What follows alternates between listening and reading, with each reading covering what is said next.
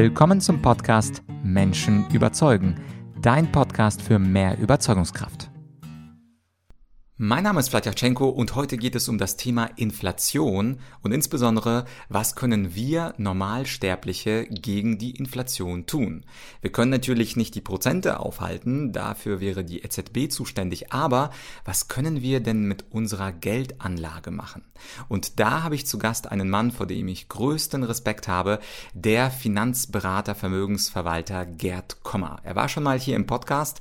Wir hatten zwei spannende Folgen. Zum einen, was sind ETFs? ETFs und zum anderen soll man kaufen oder mieten. Wenn dich das interessiert, dann schau mal im Feed nach. Du wirst Herr Gernd Komma dort finden.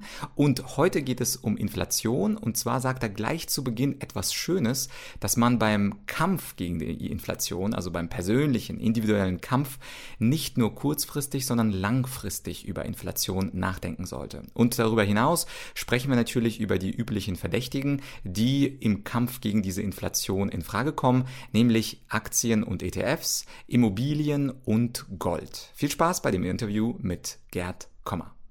Heute bei Menschen überzeugen ist der Papst zu Gast, aber nicht der katholische, sondern der ETF-Papst in Deutschland. Sein Name ist Dr. Gerd Kommer. Er ist Bestseller-Autor und er wird uns heute verraten, was man denn gegen diese böse Inflation als Normalverdiener machen kann. Und gleich im Vorgespräch hat Herr Kommer mich beeindruckt. Er hat nämlich gesagt, Inflationsschutz ist nicht gleich Inflationsschutz. Wir müssen unterscheiden zwischen kurzfristigem und langfristigem Inflationsschutz. Herr Kommer, Warum macht diese Unterscheidung einen großen Sinn? Sie macht deswegen einen Sinn, weil es häufig äh, Konstellationen gibt, in denen eine bestimmte Vermögensanlage, eine Assetklasse, eine Anlageform äh, gut, guten kurzfristigen Inflationsschutz bietet, aber schlechten langfristigen. Und das Gegenteil ist genauso häufig. Lassen Sie mich das am Beispiel unserer Lieblingsassetklasse, Anlageklasse Aktien veranschaulichen. Aktien bieten langfristig sehr guten Inflationsschutz, also zumindest die Anlageklasse, die Assetklasse Aktien, nicht bitte mit Einzelaktien vergleichen. Na, Wirecard hat keinen guten Inflationsschutz geboten, ein klein bisschen Sarkasmus sei mir gestattet. Aber äh, wenn ich breit diversifiziert in ein Aktienportfolio äh, investiere, und das geht ja mit ETFs und Indexfonds sehr einfach, dann werde ich langfristig mit großer Wahrscheinlichkeit vor Inflation geschützt sein. Was heißt das? Mein, also die Rendite dieses, dieses Aktieninvestments wird langfristig die Inflation übersteigen und vermutlich sogar sehr deutlich übersteigen. Also ich werde eine real positive, real heißt äh, inflationsbereinigt, positive Rendite haben. Meine Kaufkraft, die Kaufkraft wird steigen, der Zinseszinseffekt und so weiter. So. Ähm, aber Aktien sind kurzfristig sehr schlechter Inflationsschutz. Lassen Sie mich das an einem Beispiel wieder illustrieren.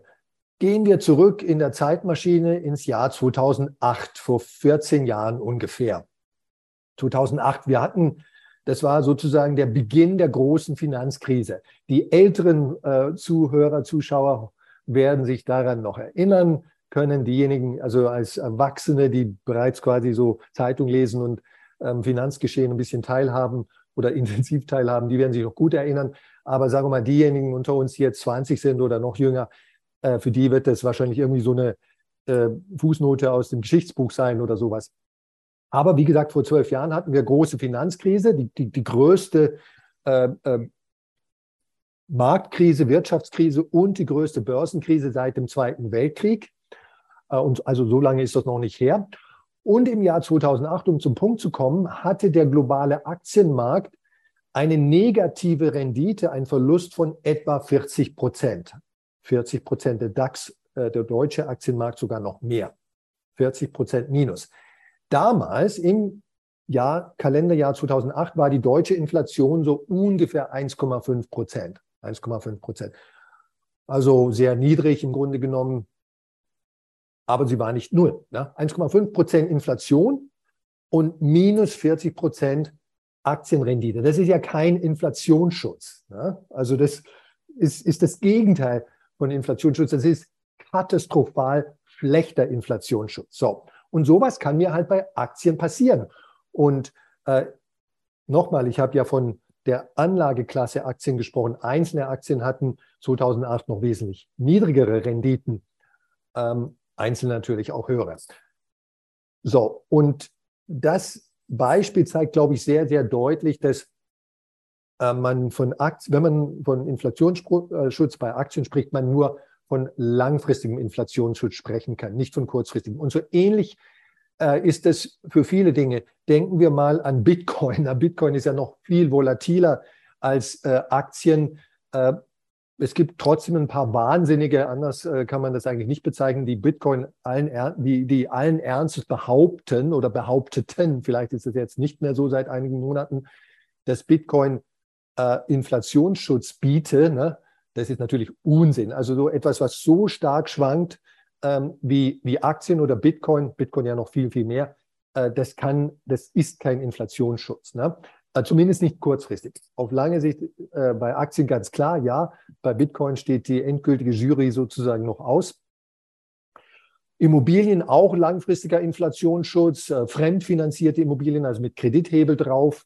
Äh, da sieht es schon auch ähm, etwas ambivalenter aus. So, also wichtig war mir jetzt diese kurzfristig-langfristig Geschichte. Wenn jemand sagt, ich möchte kurzfristig in den nächsten zwölf Monaten, in den nächsten 24 Monaten, in den nächsten 36 Monaten zuverlässig, nicht nur möglicherweise wie bei Aktien, ähm, eine Rendite haben, die erstmal in die gleiche Richtung geht wie Inflation, nämlich nach oben und äh, natürlich auch ähm, äh, die Inflation erreicht. Also wenn wir jetzt 7% Inflation haben, dann möchte ich natürlich idealerweise ein, Investment haben, das ähm, ja irgendwo äh, äh um sieben Prozent Rendite äh, bietet. Ich freue mich, wenn es mehr ist und, und wenn es ein Prozentpunkt weniger ist, sechs, dann wäre es ja auch noch nicht so schlecht. Ähm, das, das ist kurzfristiger Inflationsschutz. Ne? Und bei kurzfristigem Inflationsschutz gibt es im Grunde genommen ähm, eigentlich nur ein, ein, ein, eine Anlageform, die das wirklich, wirklich zuverlässig äh, produziert oder, oder liefert, leistet. Und das sind sogenannte inflationsindexierte Anleihen. Inflationsindexierte Anleihen. Das sind Staatsanleihen, in unserem Fall von der Bundesrepublik Deutschland emittiert, die ähm, sozusagen einen inflationsbereinigte Rendite erstmal versprechen, die ist sehr niedrig. Also sagen wir mal 0% oder sogar minus 0,5%, aber was in der Größenordnung. Und dann kriegt der Anleger, der so eine Anleihe kauft, so eine inflationsindexierte Anleihe kauft, kriegt aber noch die tatsächliche Inflation on top. Und was die tatsächliche Inflation ist, das weiß man natürlich immer hinterher, immer erst hinterher mit äh, sozusagen ein paar Monaten Verzögerung. Ich kann ja nicht, ähm, also zum Beispiel das Statistische Bundesamt sammelt die Daten für jetzt, äh, Juni 2022. Äh, die Inflation, die wir im Juni 2022 haben, die ist ja noch nicht bekannt. Wir haben nur die Inflation vom Vorma Vormonat. Ne? Ähm, wir haben da also immer so einen kleinen Time-Lag, aber mit diesem Time-Lag wird sozusagen dann ein, mit einer kleinen Verzögerung diese historische, tatsächliche Inflation diesem, äh, dieser, dieser, der Rendite dieser inflationsgeschützten Anleihe zu, äh, draufgeschlagen sozusagen. Ne? Klingt jetzt alles ein bisschen kompliziert, ich weiß, aber ich kann es nicht einfacher machen, als es ist, weil Sie sagten, äh, ich möchte ein Investment, das mich zuverlässig, oder so habe ich Ihnen die Worte in den Mund gelegt, streng genommen, ähm, zuverlässig, nicht nur sehr wahrscheinlich und kurzfristig die Inflation ausgleicht oder zumindest weitgehend ausgleicht. Und da gibt es eigentlich nur diese inflationsgeschützten Anleihen wenn ich, wenn ich so ein bisschen mehr den statistischen Ansatz, das, was also meistens äh, funktioniert, aber eben nicht immer, äh, nehmen würde, dann würde ich sagen, sogenannte Geldmarktanlagen, also äh, zum Beispiel Tagesgelder und so weiter. Wenn ich die letzten 50 Jahre hernehme, dann waren Tagesgelder oder äh, Geldmarktfondsanlagen, also sozusagen kurzfristige äh, Zinsanlagen mit, mit hoher Bonität, ohne, ohne Risiko, also keine Zockerpapiere, ähm, äh, haben in der Regel eine sehr eine, eine, Rendite, eine Verzinsung geboten, die sehr nahe an der Inflation lag. Mal ein Prozentpunkt drunter, mal ein Prozentpunkt drüber. In diesem Moment äh, erste Hälfte 2022, Juni 2022, haben wir das nicht. Das gebe ich zu. Ne? Ähm, und deswegen äh, war auch vorhin meine äh, Erklärung so ein bisschen langartig mit den ähm, inflationsgeschützten Anleihen, weil es sonst eigentlich nichts gibt. Ja. Kurzfristig. Herr Kommer, ich habe Sie auch extra nicht unterbrochen, weil natürlich wissen die Zuschauer, Sie sind der absolute Experte und warum sollte ich Sie in einer Erklärung unterbrechen? Aber eine Nachfrage hätte ich schon, weil Leute wie ich, die sich so halb mit Aktien und Anleihen auskennen, die wissen zum Beispiel ein Motto, there is no free lunch. Und wenn Sie jetzt gesagt haben, die inflationsgeschützten Anleihen sind der einzige Schutz, wo ich sozusagen die Inflation on top bekomme, da frage ich mich, was ist denn der Preis, den ich zu zahlen habe, wenn ich ganz viel von diesen Dingern kaufe? Also das ist äh, alles äh, völlig wahr, was Sie sagen. Ne? Das eherne Gesetz ähm, des Kapitalmarktes und des sozusagen Geldinvestierens im Allgemeinen, das gilt nämlich auch für Immobilien und anderes, ist, ähm, es gibt kein gratis Mittagessen. Ähm, Wenn es irgendwo äh, verlockend, attraktiv aussieht oder besser aussieht, als man erwartet, dann ist irgendwo ein Haken. Ne? If it looks too good it, to be true, it, it's probably not true. Ne? Ähm, und den Haken sollte man dann suchen. Ne? Also äh, äh sozusagen finde den Fehler. Ähm, bei inflationsindexierten Anleihen ist es, weil das eigentlich ein so ein bisschen ein Stiefkindprodukt ist des Kapitalmarktes. Wenn nicht, wenn nicht gerade die Zeiten so sind wie jetzt, und ich sage gleich, also mein, jeder kann sich gut vorstellen, weil er jeder, jeder in der jetzigen Zeit lebt, was, äh, was, was ich meine, worauf ich hinaus möchte, aber ich sage es trotzdem gleich nochmal. Ähm, interessiert ja eigentlich kein Schwein auf gut Deutsch äh, für inflationsgeschützte Anleihen. Warum? Weil ihre langfristige Rendite ähm, nicht so berauschend ist. Ne? Äh, die kommt nicht annähernd an die Rendite, langfristige Rendite von Aktien ran. Ähm, und es gibt auch äh, relativ wenig Auswahl bei diesem Produkt, ne? weil, weil Staaten wie die Bundesrepublik Deutschland sehr wenig inflationsgeschützte Anleihen emittieren. Viele Staaten überhaupt nicht, Unternehmen schon mal gleich zweimal nicht. Also ein bisschen mühselig, ist eine unsexy Assetklasse. Äh, ich werde nie also sehr wahrscheinlich nicht, nicht, mehr, nicht wesentlich mehr verdienen als die Inflation. Ähm, äh, und, und im Moment sowieso, also ich, ich werde sogar einen Schnaps weniger verdienen als die Inflation. Ähm, und das ist der Grund, warum diese Assetklasse oder diese äh, Art von Anleihen äh, nicht äh, sehr populär ist. Aber so einen richtigen Haken, so ähm, einen ganz bösen Haken gibt es eigentlich nicht. Ne? Außer wie gesagt, dass sie, dass sie das äh, sozusagen sicherlich nicht zum Reichwerden einsetzen können, dieses, dieses Produkt. Wenn man das Ganze in ETF-Form, äh, dann wäre es ein bisschen einfacher äh, vom Handling haben wollte. Da muss ich gleich, da muss ich tatsächlich ein bisschen äh, Wasser in den Wein gießen äh, und nicht als Einzelanlage, einzelne Anleihe. Ne? Das, äh, als ETF ist natürlich wesentlich einfacher zu kaufen und ich muss nicht so genau hinschauen und so weiter. Bei ETFs ähm, gibt es einfach leider derzeit nur wenige ETFs, die äh, inflationsindexierte Anleihen abbilden. Äh, die meisten dann auch noch am, am, die amerikanische Inflation, das bringt mir ja nichts, das ist ja völliger Unsinn. Ne? Eine äh, Inflationsschutz für die US-Inflation oder die französische Inflation, die ist natürlich ähnlich wie die deutsche, aber eben nicht identisch. Sowas gibt es alles und es wäre also Quatsch, äh, sowas zu kaufen. Und wenn ich nur die ETFs auf deutsche äh, inflationsgeschützte Anleihen äh, mir anschaue, das sind dann nur noch drei oder vier und die haben alle ähm, eine sehr lange, der Anleihenkorb, der da drin liegt, äh, das sind Anleihen, die im Durchschnitt eine sehr lange Restlaufzeit haben. Und das ist eigentlich nicht schön, muss ich jetzt leider sagen, äh, weil Anleihen mit sehr langer Restlaufzeit schwanken im Kurs ähm, relativ intensiv, wenn, wenn Marktkrise kommt oder äh, äh, also irgendwie äh, der Atomkrieg oder, oder was auch immer gerade das äh, Thema des Tages ist oder der mögliche Atomkrieg, so muss ich jetzt mal sagen. Und äh, das will ich ja eigentlich nicht. Das Problem mit dieser langen Laufzeit kann ich vermeiden, indem ich einzelne Anleihen kaufe. Da kann ich mir eine einzelne Anleihe kaufen mit einer Restlaufzeit von zwei Jahren oder sowas. Das, das wäre für mich so das, das obere Limit, zwei bis zweieinhalb Jahre. Aber bei ETFs aufgrund der wenigen äh, ETFs, die es gibt, das ist halt eine sehr unpopuläre Assetklasse, ähm, gibt es diese äh, ETFs mit sehr kurzer Restlaufzeit leider nicht. Ich weiß, ich rede ewig, komme dann gleich zum Ende. Und daher, naja, bin ich nicht so der große Freund von diesen, äh, von diesen inflationsgeschützten Anleihen in ETF-Form. Wenn, dann äh, als Direktinvestments in Form einer einzelnen Anleihe mit äh, sehr kurzer Restlaufzeit bis maximal zwei, zweieinhalb Jahre.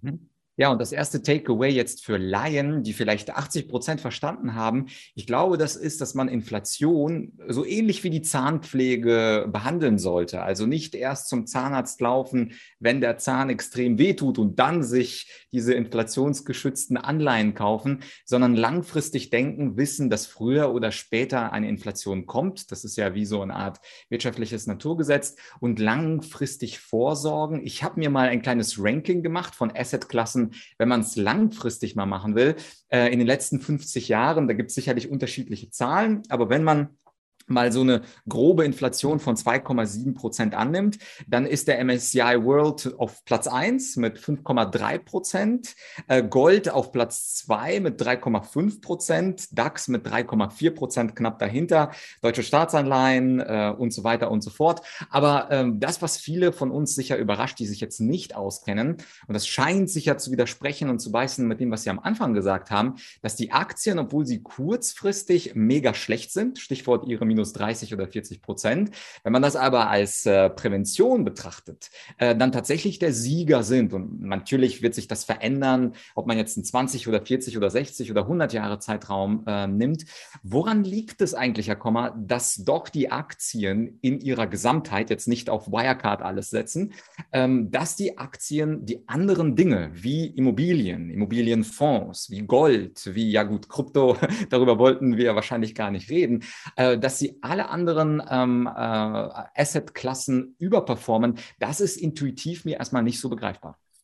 Also es würde ich sagen, hat zwei Gründe. Ne? Und wenn man es ganz äh, wissenschaftlich und pedantisch darstellen wollte, kommt, könnte man sicherlich auch noch andere äh, nennen. Aber ich bleibe mal jetzt bei den zwei Hauptgründen. Ein Aktieninvestment ist, ein, ist nichts anderes als ein Eigenkapitalinvestment in ein börsennotiertes Unternehmen lassen wir mal das Wort börsennotiert weg. Ne? Es gibt nicht börsennotierte Unternehmen und börsennotierte Unternehmen. Ne? Also äh, im Endeffekt äh, ein nicht börsennotiertes Unternehmen, da kaufe ich mir halt einen Anteil an einer GmbH in Deutschland, in, in anderen Ländern heißt es anders. Und bei, einer, bei einem börsennotierten Unternehmen in Deutschland wäre es eine Aktiengesellschaft in der Regel, die ein Listing hat in Frankfurt und so weiter. Und an, dem, an diesem Unternehmen beteilige ich mich mit Eigenkapital. Eigenkapital ist der risikoreichste Teil des gesamten Kapitals eines Unternehmens. Ein Unternehmen hat Eigenkapital und Fremdkapital. Fremdkapital sind die Schulden des Unternehmens. Ne? Wenn ein Unternehmen Maschinen kaufen möchte, ein Patent kaufen möchte, ähm, Geld ausgeben möchte, äh, um zu investieren, dann hat dieses Unternehmen grundsätzlich zwei Möglichkeiten. Es kann Eigenkapital dafür hernehmen, äh, um, um diese Ausgaben zu tätigen, zu finanzieren oder Fremdkapital. Fremdkapital, wie gesagt, ist Kreditkapital im Grunde genommen. Und äh, diejenigen, die dieses Kapital bereitstellen, äh, im Fall von Eigenkapital sind das die Aktionäre und im Fall von Fremdkapital sind es entweder Banken oder Anleihengläubiger, Anleiheninvestoren. Ja. Ähm, Beispiel Siemens. Siemens nimmt Bankkredite auf als Fremdkapital, aber Siemens nimmt auch Fremdkapital auf in Gestalt von Anleihen, also emittiert Anleihen. Ne? Und wenn Sie die kaufen, dann werden Sie zum Kreditgeber von Siemens, neben den ganzen Banken, die auch noch Kredite geben. Ne? Eine Anleihe ist nichts anderes als ein Börsen, wenn man so will, ein verbriefter, das ist der Fachausdruck, Kredit. Ne? Also ein Kredit, der zum Handel, freien Handel vorgesehen ist. Ein normaler Kredit ist nicht zum freien Handel vorgesehen. Ne? Den können Sie nicht so einfach zwischen verschiedenen Marktteilnehmern hin und her verkaufen. Eine Anleihe schon. So, und zurück zum Punkt. Äh, Eigenkapital, also Aktien, Aktien sind Eigenkapital an börsennotierten Unternehmen, sind einfach der risikoreichere Teil des gesamten Kapitals eines Unternehmens. Das Fremdkapital ist weniger risikoreich. Und für dieses Risiko, das der Aktionär trägt, kriegt er eine Belohnung in Form von einer attraktiven Rendite, attraktiveren Rendite als sie zum Beispiel die Kreditgeber, die Anleihengläubiger haben werden. Ganz einfach, er trägt ja auch mehr Risiko. Sie hatten es anfangs gesagt, there is no free lunch. Äh, das ist das ewige Gesetz des Wirtschaftens und des Kapitalmarktes. Derjenige, der am meisten Risiko trägt, im Normalfall, wenn er jetzt sich nicht ganz blöd anstellt, sollte auch äh, am meisten Rendite bekommen. Und Aktien sind ein Ausdruck deswegen äh, dieser, dieser Geschichte. Und ein zweiter Grund dafür, dass Aktien sehr hohe Renditen oder die höchsten Renditen aller Anlageformen bieten auf lange Sicht, ähm, also auch höher als Immobilien, äh, ist, dass Aktien ja Unternehmen, Anteile an Unternehmen darstellen. Ne? Wenn, Sie, wenn Sie eine Aktie von Apple kaufen, dann gehört Ihnen 0,000 und nochmal ein paar Nullen von diesem genialen Unternehmen Apple. Und äh, diese Unternehmen, wir haben, wir, haben, wir haben acht Milliarden Menschen auf diesem Planeten, die wollen alle, müssen alle essen und trinken. Jeden Tag. Die müssen sich anziehen, kleiden. Die müssen von A nach B kommen. Die müssen ein Dach über dem Kopf haben. Die müssen sich medizinisch betreuen lassen. Die möchten auch noch mehr als nur das nackte Überleben haben, so ein bisschen Spaß im Leben. Ähm, und sie möchten auch, dass es ihren Kindern mal besser geht als ihnen selber. Und diese Güter und Dienstleistungen, die dafür notwendig sind, die ja diese acht Milliarden Menschen, die es auf dem Planeten gibt, ähm, brauchen zum nackten Überleben und zum hoffentlich Verbessern ihres äh, Lebensstandards über das nackte hin, äh, Überleben hinaus, die werden, diese Güter und Dienstleistungen werden von Unternehmen hergestellt, ne? von Lebensmittelunternehmen, von Computerunternehmen, von Maschinenbau, von Handelsunternehmen, Pharma etc. Und Sie als Aktionär investieren in eines oder in viele dieser Unternehmen. Sie geben diesen Unternehmen Kapital, damit diese Unternehmen für die Weltbevölkerung Güter und Dienstleistungen herstellen können, die die Menschen zum nackten Überleben und mehr brauchen. Und dafür, dass sie das tun, statt dieses Geld einfach zu verballern, zu konsumieren, ähm, für alle möglichen Vergnügungen, ähm, dafür bekommen sie eine Ver Vergütung, eine Kompensation. Das ist der sozusagen die Rendite. Der, bei, bei Anleihen ist es der Zins und bei Aktien sind es Dividenden und Kurssteigerungen. Und das ist und, und weil, weil sie sozusagen so was Wertvolles tun für die Weltwirtschaft und für die Weltbevölkerung, kriegen sie dafür auch eine anständige Belohnung. Und da das Ganze äh, Jojo-mäßig äh, rauf und runter geht, laufen, jetzt haben wir gerade seit sechs Monaten wieder runter. Das macht ja keinen Spaß. Das runter, das rauf macht schon Spaß. Ähm, ja, muss insgesamt die durchschnittliche Belohnung, die, die Sie vorhin genannt haben, die muss natürlich hinreichend attraktiv sein, sonst würde das kein Mensch mehr machen. Ja, macht absolut Sinn, diese zwei Gründe und danke für die Erläuterung. Vorteil, Sie argumentieren so gut, deswegen unterbreche ich Sie nicht. Das ist einfach super äh, großer Genuss. Das ist ja auch ein Argumentations-Rhetorik-Kanal, dass Sie die Dinge so äh, vielleicht nicht auf den Punkt bringen, aber auf jeden Fall sehr, sehr gut die Hintergründe erläutern.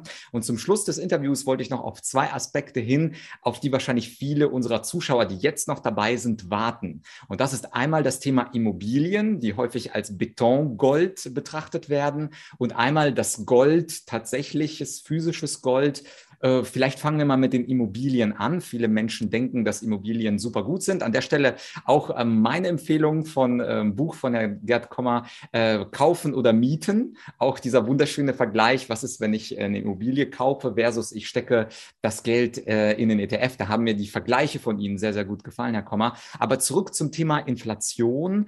Was bietet mir eine Immobilie? Und vielleicht können wir unterscheiden natürlich zwischen Eigenheim, ob das irgendwas bringt, weil viele Deutsche haben ja den Traum und bezahlen gerade eine Immobilie ab, hoffentlich fest verzinst, man weiß es nicht.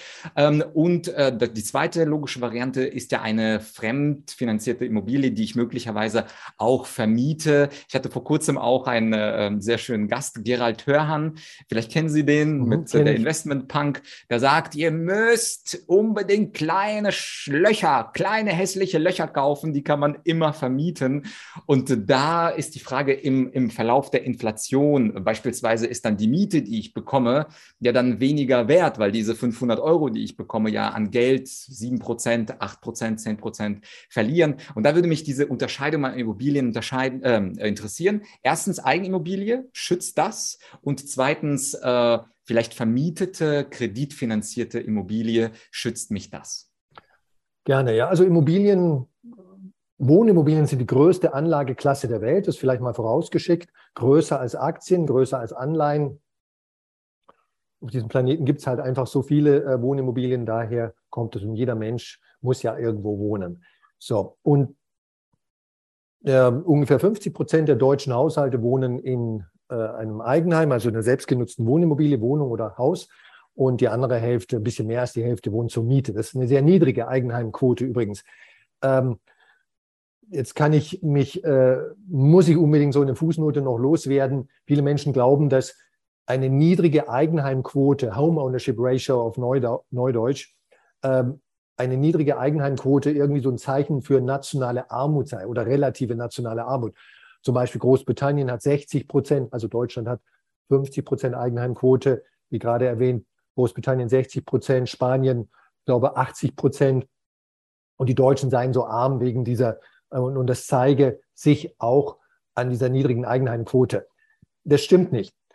Also es gibt sogar einen umgekehrten Zusammenhang. Je ärmer ein Land ist, desto tendenziell höher ist die Eigenheimquote. In der EU haben die zwei ärmsten Länder, Rumänien und Bulgarien, die höchsten Eigenheimquoten von äh, in einem Fall knapp 90 Prozent und im anderen, im Fall von Rumänien, 95 Prozent. Ne? Also mehr Eigenheimquote geht ja fast nicht mehr. Äh, und das ist generell so. Arme Länder, Schwellenländer, dritte Weltländer haben typischerweise sehr hohe Eigenheimquoten, weil es in diesen Ländern einfach keinen Mietmarkt gibt. Da gibt es nichts zu mieten. So, also damit wir das mal klar, klargestellt haben, die, äh, äh, der, der Reichtum eines Landes hat nichts zu tun mit seiner Eigenheimquote. Die weltweit niedrigste Eigenheimquote von den 195 Staaten, die es gibt auf diesem Planeten, hat wer? Fragezeichen, die reiche Schweiz. Schweiz, die Schweiz als eines der reichsten Länder der Welt hat weltweit die niedrigste Eigenheimquote, noch niedriger als in Deutschland. So, ähm, Eigenheim ist natürlich eine ganz besondere Investition, weil es so eine Art aufgeht. Also es ist auf der einen Seite eine Lifestyle, ein Lifestyle-Thema, ein Lifestyle-Investment und auf der anderen Seite ist es eine Vermögensanlage, die natürlich äh, tendenziell zu, zur Altersvorsorgezwecken äh, ge, genutzt werden. Ne? Und wenn Sie jetzt halt äh, 500.000 Euro hätten als Beispiel, könnten Sie irgendwo eine Wohnung kaufen auf, äh, mit Cash, nur mit Eigenkapital. Sie bräuchten keine äh, kein Fremdkapital. Also in der Münchner Innenstadt würde es nicht funktionieren, aber außerhalb auf jeden Fall. Ähm, oder Sie könnten 500.000 Euro in ein ETF-Aktiendepot äh, investieren. Ähm, das Eigenheiminvestment unterscheidet sich aber insofern, dass Sie damit ja auch eine Lifestyle-Entscheidung treffen. Ne? Ich, ich wohne in einem Eigenheim, ich kann, das ist eine Konsumentscheidung, wenn Sie so wollen. Und das ist der riesige Unterschied. Kann man nie so hundertprozentig vergleichen wenn man sich auf die Zahlen beschränkt, auf die wirtschaftlichen Zahlen, und ich habe das mit dem Lifestyle jetzt vorausgeschickt, weil ja, wir haben es jetzt anerkannt, ein selbstgenutztes äh, Wohnimmobilieninvestment ist immer auch eine Lifestyle-Entscheidung. Es sind nicht nur Zahlen. Ne? Aber wenn ich mich auf die Zahlen beschränke, und das ist das Einzige, was man sozusagen mathematisch auswerten kann, ich kann ja nicht Sie fragen, was ist Ihnen äh, in Zahlen gerechnet, könnten Sie vielleicht auch antworten, es wert, ähm, im Eigenheim zu leben, wie viel Rendite wären sie bereit dafür aufzugeben und so weiter. Das hat man auch teilweise schon gemacht, ist aber alles sehr, sehr subjektiv. So, also generell ist es so, dass in den letzten äh, 50 Jahren, das habe ich ausgerechnet für Deutschland und für andere Länder wie die USA oder Niederlande, haben es andere Menschen, die noch mehr, die mehr, mehr von Immobilien verstehen als ich, äh, ausgerechnet. Äh, auf sehr lange Frist haben Aktien also hat ein Mieter, ein Mieter, der sein ganzes Geld, seine Anzahlung äh, und auch seinen laufenden Cashflow, ne, das, was er sozusagen gegenüber dem Eigenheimbesitzer äh, spart, weil seine Miete ein bisschen niedriger ist als das, was der, was der Eigenheimbesitzer für die Bankfinanzierung und äh, für die Instandhaltung der Immobilie und die Versicherung der Immobilie ausgibt. Wenn also unser Mieter alles Geld, die Anzahlungen und, und seinen kleinen Cashflow-Vorteil monatlich immer schön diszipliniert über 30 Jahre lang in ein MSCI World ETF oder ähnlich äh, investiert, dann wird er am Ende in den meisten Zeitfenstern in den letzten 50 Jahren in Deutschland und auch in anderen Ländern am Ende mehr haben. Und die beiden Vergleichsfälle leben in der gleichen Immobilie, wohlgemerkt. Ne? Also ich denke, ich wollte jetzt nicht unterstellen, dass der Mieter in irgendeinem kleinen schwarzen Loch von Gerhard Hörhand wohnt ähm, und äh, der Eigenheimbesitzer in so einer schönen äh, Loftwohnung äh, äh, oder, oder einer Prunkvilla. Die beiden wohnen im gleichen Objekt. Ne? Kann man einmal mieten nebenan. So. Und einmal kaufen. Also Immobilien haben schlechtere Langfristrenditen als ähm, Aktieninvestments und das gilt auch für fremdfinanzierte Immobilien. Das glaubt mir immer keiner. Äh, die Immobilienfan-Community äh, tut sich da schwer, das zu akzeptieren. Aber äh, in der Forschung ist es ziemlich klar, dass Leverage, Kredithebel, also Fremdfinanzierung auf lange Sicht, und ich betone jetzt lange Sicht, und dann komme ich auch noch auf die letzten zwölf Jahre, ähm, die sind nämlich sehr wichtig in dem Zusammenhang, auf lange Sicht führt Kredithebel, also Fremdfinanzierung, eben nicht konsistent zu einer höheren Eigenkapitalrendite. Wenn Sie also Unternehmen in den letzten 50 Jahren, amerikanische Unternehmen, deutsche Unternehmen betrachten und schauen, haben diejenigen Unternehmen mit viel Kredithebel, also vielen Schulden, hohen Schulden, haben die eine höhere Aktionärsrendite oder produzieren die eine höhere Aktionärsrendite, also Rendite, Aktienrendite, Aktionärsrendite, als die Unternehmen mit wenig Schulden, mit wenig Fremdkapital, dann ist das Ergebnis halt, nein, das ist nicht der Fall. Im, tendenziell ist es andersrum. Die wenig verschuldeten Unternehmen haben höhere Aktionärsrenditen als die hochverschuldeten Unternehmen. Bei Unternehmen ähm, glauben mir die Leute das noch. Ne? Ähm, aber was ist eine Immobilieninvestition als so eine Art Unternehmen, das halt in, in Immobilien investiert, statt in Maschinen? Ne? Ähm, so, die letzten zwölf Jahre, und das ist jetzt ganz wichtig, damit wir alle sozusagen on the same page sind. Ähm, die, in den letzten zwölf Jahren in Deutschland war es selbstverständlich anders. Die letzten zwölf Jahre waren ein Ausreißer im Immobilienmarkt, eine Anomalie. Deutschland hatte bis 2010, von 1970 bis 2010, das sind 40 Jahre, da haben wir sehr gut oder einigermaßen gute Daten äh, für diesen Zeitraum. Vor 1970 werden die Daten von der Qualität her schlechter. Von 1970 bis 2010, 40 Jahre lang, hatte Deutschland die schlechtesten, ich hätte beinahe ein sehr rustikales landschaftliches äh, nee, äh, Wort aus, aus der Kneipensprache verwendet, ähm, weltweit. Also die schre schrecklichsten ähm, äh, Immobilienwertsteigerungen, Wohnimmobilienwertsteigerungen für 40 Jahre. Kein Land war schlimmer, kein Land war schlechter. Nur noch Japan war ungefähr auf dem gleichen rote Laternenniveau weltweit. Aber 2010, 2009, 2010 drehte sich das. Deutsche Immobilien waren so spottbillig, schrottbillig, spottbillig, dass irgendwann mal ne, äh, muss es halt auch mal wieder in die andere Richtung gehen. Und äh, Dinge können nicht immer, ob die Gold heißen oder die Siemens-Aktie oder sonst wie, nicht immer noch billiger werden. Wenn sie irgendwann mal so billig sind, dann kommen die Käufer wieder aus den Löchern gekrochen und sagen, das ist jetzt ein Schnäppchen. Und das war 2009, 2010 in deutschen Immobilien der Fall, im Unterschied zu äh, den Immobilien in anderen Ländern. Und seitdem ging's, ist es ja bekanntlich sehr steil nach oben gegangen. Ähm, ich kann nur jeden warnen, die letzten zwölf Jahre im deutschen Immobilienmarkt nicht als repräsentativ für die letzten 100 Jahre und noch weniger repräsentativ für die nächsten zwölf Jahre zu betrachten. Immobilien in Deutschland sind jetzt sehr teuer in Großstädten und in mittelgroßen Städten sehr hoch bewertet. Auf dem Land teilweise noch okay, ähm, sogar hier und da mal sehr günstig noch, aber da will halt nicht jeder wohnen. Ne? Da haben sie dann ein Vermietung, potenziell Vermietungsproblem. Und vielleicht wollen sie selber auch nicht da wohnen. Ne? Ähm, aber in den schönen äh, Standorten, an den schönen Standorten, wo es viele Arbeitsplätze gibt, wo Vermietung kein Problem ist, weil es einfach viele Mieter gibt, die nachfragen, da sind die Immobilienpreise sehr, sehr, sehr, sehr hoch. Und das sage nicht nur ich, das sagen im Prinzip alle Leute, die sich mit dem deutschen Immobilienmarkt beschäftigen. Wir leben, wir haben möglicherweise zumindest in den Big Seven Städten, die sieben deutschen Großstädte mit 500.000 Einwohnern oder mehr, haben wir wahrscheinlich eine Immobilienblase, die irgendwann mal in den nächsten zwei, drei Jahren oder in den nächsten, über die nächsten 10, 15 Jahre platzen wird. Mhm. ja, da werden wir einige Immobilienfans sicherlich in den Kommentaren wiedersehen, Herr Kommer. Oh, Immobilie ist ja ein sehr emotionales äh, Asset. Äh, aber zum Schluss des Interviews äh, nochmal die Frage zum physischen Gold. Das Physisches ist ja so ein Gold. typischer, typischer Tipp. Wenn alles crasht, dann hast du Gold idealerweise wirklich vor Ort und kannst dann in so kleinen Geldmünzen oder Goldmünzen dann möglicherweise deine Kartoffeln oder Tomaten bezahlen, wenn tatsächlich ein atomarer Krieg oder ähnliches ähm, ausbrechen sollte. Und in der Vorbereitung auf das Interview habe ich gelesen, dass viele Blogger sagen, ja, zwischen fünf und zehn Prozent des Vermögens, also angenommen, ich hätte 10.000 Euro, dass man zum Beispiel dann 1000, für 1000 Euro sich dann ein paar Goldunzen, wobei ich glaube, dass eine halbe Unze würde gehen, auf jeden Fall umgerechnet circa fünf bis zehn Prozent seines äh, Vermögens in physischem Gold zu halten als Inflationsschutz. Was halten Sie, und das ist meine letzte Frage, was halten Sie von dieser Idee? Ja, es ist schwierig sozusagen. Sorry für äh, diese ambivalente Antwort. Also Gold ist sicherlich ein Investment, das tendenziell, auch da kann man nicht sagen immer, sondern ich muss es einschränken auf tendenziell in Krisensituationen, und wir haben ja im Moment eine Krise, also immerhin einen äh, furchtbaren Krieg gar nicht so weit weg äh, von Westeuropa ähm, und äh, eine Rohstoffkrise, wenn Sie so wollen.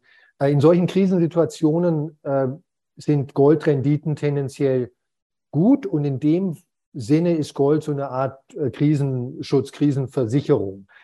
Äh, wenn Sie Krise mehr im Sinne oder nur im Sinne von Inflationsschock, also Schock ist jetzt ökonomisch zu äh, betrachten, der Terminus, also unerwartete starke Erhöhung oder starke Senkung, also Konjunkturschock ist eine unerwartet starke negative Wirtschaftsrate für die, für die Wirtschaft. So, und ähm, da ist, ist der Schutz von Gold schon nicht mehr so eindeutig. Das heißt also, Gold geht nicht immer nach oben, wenn die Inflation nach oben geht. Gold geht auch nicht immer nach oben, wenn irgendwo Krieg angesagt ist. Mein Lieblingsbeispiel ist der Zweite Weltkrieg, die ultimative Kriegskatastrophe in den letzten 120 Jahren. Der Krieg dauerte sechs Jahre. Wenn Sie, wenn Sie den Goldpreis in US-Dollar von 1939 im September, als der Krieg, Zweite Weltkrieg begann, bis Oktober 1945, da kapitulierte Japan, äh, rechnen, dann sank sank der, der Goldpreis in US-Dollar. Wenn jetzt einer um die Ecke kommt und sagt, ja, aber wenn ich als Deutscher damals in Gold investiert hätte, dann hätte ich doch einen tollen Killing gemacht, also einen tollen Reibach. Ja, Entschuldigung, aber das hättest du auch gemacht, wenn du ähm, äh, neuseeländische Golfbälle gekauft hättest. Also ähm, alles im Ausland, ähm, Teakholz oder, oder äh, Automobile oder äh, Waldgrundstücke in Nordkanada oder sonst was, hätte von 1939 äh, bis 1945 für einen Deutschen eine tolle Rendite gehabt. Ähm, äh, also Gold war eins, äh, Gold ist natürlich ein Weltmarkt-Asset sozusagen, das, das kann man nicht einem Land zuordnen. Es war nicht sozusagen die tolle Rendite von Gold während des Zweiten Weltkriegs für einen Deutschen, ähm, nicht für einen Amerikaner. Für einen Amerikaner war die Rendite sogar sehr, sehr mau oder ziemlich mau. Ähm, die hatte nichts mit dem die, die, also für die tolle Goldrendite für die Deutschen hatte, äh, war jetzt gar nichts Besonderes. Das hätte er mit jedem ausländischen Asset erreicht. Ja. Also Gold ist, ist, wenn jemand eine sehr pessimistische Weltsicht hat, Krisenschutz, dann ist Gold ein Goldinvestment in der Größenordnung, die Sie vorhin schilderten, fünf bis zehn Prozent des Gesamtvermögens, des Gesamtvermögens, ähm, also das wäre jetzt ein bisschen mehr vielleicht nur vom liquiden Vermögen, die, aus meiner Sicht die Obergrenze, die maximale Obergrenze. Ich habe in meinem Leben noch nie in Gold investiert, weil ich die langfristige Rendite von Gold, weil mir die einfach zu schlecht ist. Die ist, die ist wirklich, wirklich schlecht. Die ist sogar streng genommen noch schlechter als das, was Sie vorhin sagten. Ähm, kommt immer ein bisschen darauf an, wie man rechnet. Gilt für alle äh, Investments. Ähm, und, das, und, und das ist für mich einfach nicht attraktiv. Aber, aber es ist in bestimmten Krisensituationen ein, ein, eine gute Art von Krisenabsicherung. Und wer, das, wer darauf Wert legt, der soll ein bisschen in Gold investieren. Das kann man übrigens auch gut mit ETFs, viel bequemer als mit physischem Gold. Die sind auch mit physischem Gold besichert. Also sie haben so, so, sogar einen Ausgabe, Herausgabeanspruch. Ähm, dann brauche ich das nicht im Garten vergraben und äh, nicht zu Hause verstecken. Ich würde also jedem Menschen, der nicht alleine lebt, sondern eine Familie hat, andere Menschen, die, für die er mitverantwortlich ist, niemals Gold im eigenen, äh, in der eigenen Wohnung, im eigenen Haus auch nicht im Tresor. Das wäre, das ist aus meiner Sicht unverantwortlich gegenüber anderen Menschen, ist auch unverantwortlich gegenüber sich selber, aber ähm, selber, da muss man, muss man, muss man selber den Haken dran machen. Aber äh, Kinder im Haushalt, also die denken sie an die Einbruchgefahr. Ich habe das alles schon mal erlebt ähm, und das möchte man nicht haben. Und die steigt halt drastisch, wenn sie Gold im Haus haben. Ja, und kommen wir am Ende des Interviews zum Sieger unserer kleinen Liste. Also wir hatten die Anleihen nicht ganz so gut, inflationsgeschützte, wir hatten jetzt Gold, da gefällt Ihnen die Rendite nicht, aber der Sieger, das waren ja die Aktien und zwar langfristig betrachtet. Und von Ihnen, und da bin ich zum ersten Mal auf Sie vor vielleicht drei Jahren aufmerksam geworden, da gibt es ja dieses schöne Buch Souverän investieren in ETF. Ich als Anfänger habe es von an Seite 1 bis zur letzten Seite durchgelesen und ich muss sagen, es war nicht so einfach. Also wenn man nicht mit Wirtschaft zu tun hat, dann musste ich einige Sätze doppelt lesen und ich habe gehört, dass Sie möglicherweise jetzt Leuten wie mir äh, Abhilfe geschaffen haben durch ein Buch, was es einfach erklärt, auch wenn Leute gar keine Ahnung haben von Aktien und ETF ist ja eine Ansammlung von, von Aktien. Vielleicht erzählen Sie was dazu, denn das ist möglicherweise der Inflationsschutz, der langfristige, über den wir am Anfang des Interviews gesprochen haben. Ja, natürlich gerne. Also jetzt darf ich noch ein bisschen Marketing machen. Ich habe ähm, ein neues Buch geschrieben, das heißt Der leichte Einstieg in die Welt de, des ETFs. Es ist, erscheint jetzt irgendwie mit, nicht äh, klar lesbar wegen meiner Kamera, aber vielleicht können Sie es einblenden, dann der, leicht, äh, der leichte Einstieg in die Welt der ETFs, äh, Untertitel Unkompliziert Vorsorgen, ein äh, Starterbuch für Finanzanfänger, kam vor einer Woche raus, äh, Mitte Juni 2022, also brandneu, hat 170 Seiten und es ist wirklich ein Buch, so wie der Untertitel es sagt, dass sich an Novizen, an Menschen, die gar nichts bisher wissen, über die Börse, über den Kapitalmarkt richtet. Also es ist kein Vorwissen notwendig. Also wenn Sie damals vor drei plus Jahren dieses Buch gehabt hätten, hätten sie sich leichter getan. Ich habe mich unheimlich angestrengt, muss ich jetzt mal so ein bisschen selbst äh, beweihräuchernd sagen, dabei das Buch einfach zu schreiben. Ne? Einfach, aber trotzdem mit einer hohen Informationsdichte. Und äh, wer dieses geniale, aus meiner Sicht wirklich geniale Anlageprodukt ETFs. ETFs wurden als die, als die größte Finanzinnovation in den letzten 50 Jahren auch bezeichnet. Und zu Recht. Ähm, äh, gibt es schon seit 30 Jahren. Also ETFs sind gar nichts Neues. Ne? Das höre ich ab und zu mal. Also irgendwie so neumodisches Zeug. Nee, nee, nee. Entschuldigung, Kommando zurück. ETFs sind schon sehr, sehr etabliert. Sie sind nur im deutschen Privatanlegermarkt noch nicht so richtig äh, auf breiter Basis angekommen. Aber das wird höchste Zeit. Wer also endlich sagt, ich will auf einfache Weise, ein, Betonung ist einfach hier, in den globalen Kapitalmarkt, den globalen Aktienmarkt investieren. Zumindest ein paar hundert Euro oder vielleicht ein paar tausend Euro, muss ja nicht das gesamte Vermögen sein, um das mal kennenzulernen. Der ist mit keinem anderen Anlageprodukt besser bedient als mit global diversifizierten, global gestreuten, äh, äh breit streuenden ETFs. Und mein Buch, äh, wenn Sie es einblenden würden nachher, das wäre toll, äh, ist denke ich, einer, einer der sehr guten Wege, um das zu beginnen. Mhm. Und es hat ja gleich zwei Vorteile. Zum einen, wie wir gesprochen haben, Inflationsschutz und zum anderen, das darf man ja auch nicht unterschätzen, Vermögensaufbau. Denn so durchschnittlich, so ganz grob aus Ihrem Buch äh, hervorgezaubert, hat ja der MSCI World so circa sieben Prozent, je nachdem, welchen Zeitraum man nimmt.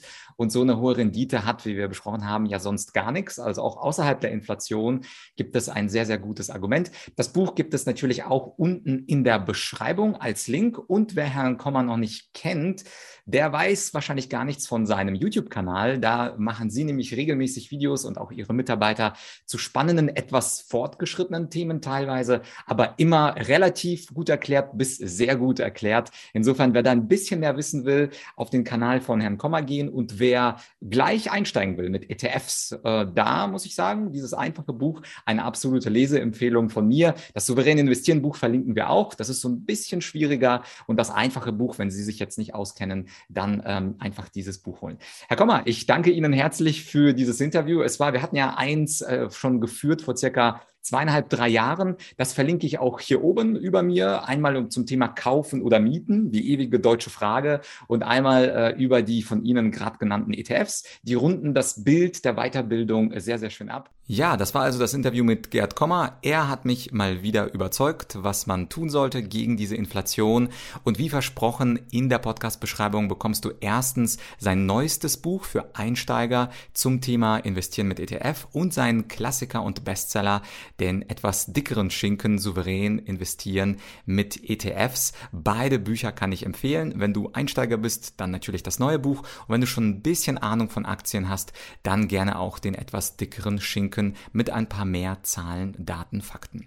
Wenn dir diese Folge gefallen hat, dann unbedingt diese Folge teilen mit einem Menschen in deiner Umgebung, der auch etwas Sorge vor der Inflation hat. Es ist ja nicht nur die Inflation, sondern es sind viele Probleme, die uns Kopfschmerzen bereiten. Aber gerade die Inflation, die trifft natürlich uns alle, vor allem wenn wir einfach nur unser Geld auf einem Spar- oder Giro- oder Tagesgeldkonto haben, wo es keine bis minimale Zinsen gibt. Und insofern tu den Menschen einen Gefallen in deinem Umfeld, teile diese Folge mit deinen Freunden, deinen Bekannten und dann können auch sie sich besser gegen Inflation schützen. Ich werde auch zum Schluss noch einmal die zwei letzten Folgen mit Gerd Kommer in die Beschreibung reinpacken, denn ich bin auch sicher, dass er dich überzeugt hat und die spannende Frage, soll man kaufen oder mieten und was sind überhaupt diese ETFs? Dazu hat Gerd Kommer in diesem Podcast auch schon was gesagt, also auch dazu zwei Folgen, die du in der Beschreibung findest. Bis bald dein